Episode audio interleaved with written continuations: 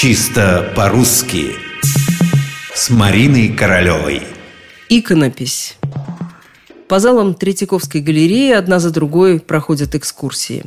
Экскурсанты восхищены. Все очень пристойно, как и полагается в музеях. Полотона, полузвуки.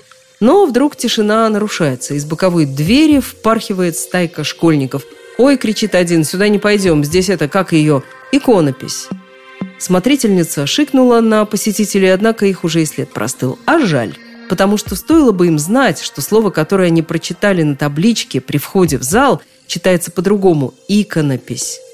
Иконопись и еще раз иконопись. Так написано во всех уважающих себя словарях. Да нет, просто во всех словарях. Что касается неправильного ударения, которое как раз и сделал юный посетитель Третьяковки, то его словари решительно не признают. То есть они знают, что так иногда говорят, но сами произносить таким образом не рекомендуют.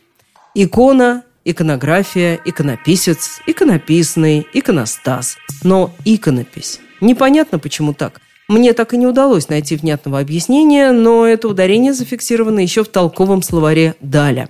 Писание икон – это иконопись. Или же, представьте себе, иконописание. Было еще и такое слово. Все это не делает более понятным утверждение, что правильно будет иконопись. Видимо, так говорили с очень уж давних времен.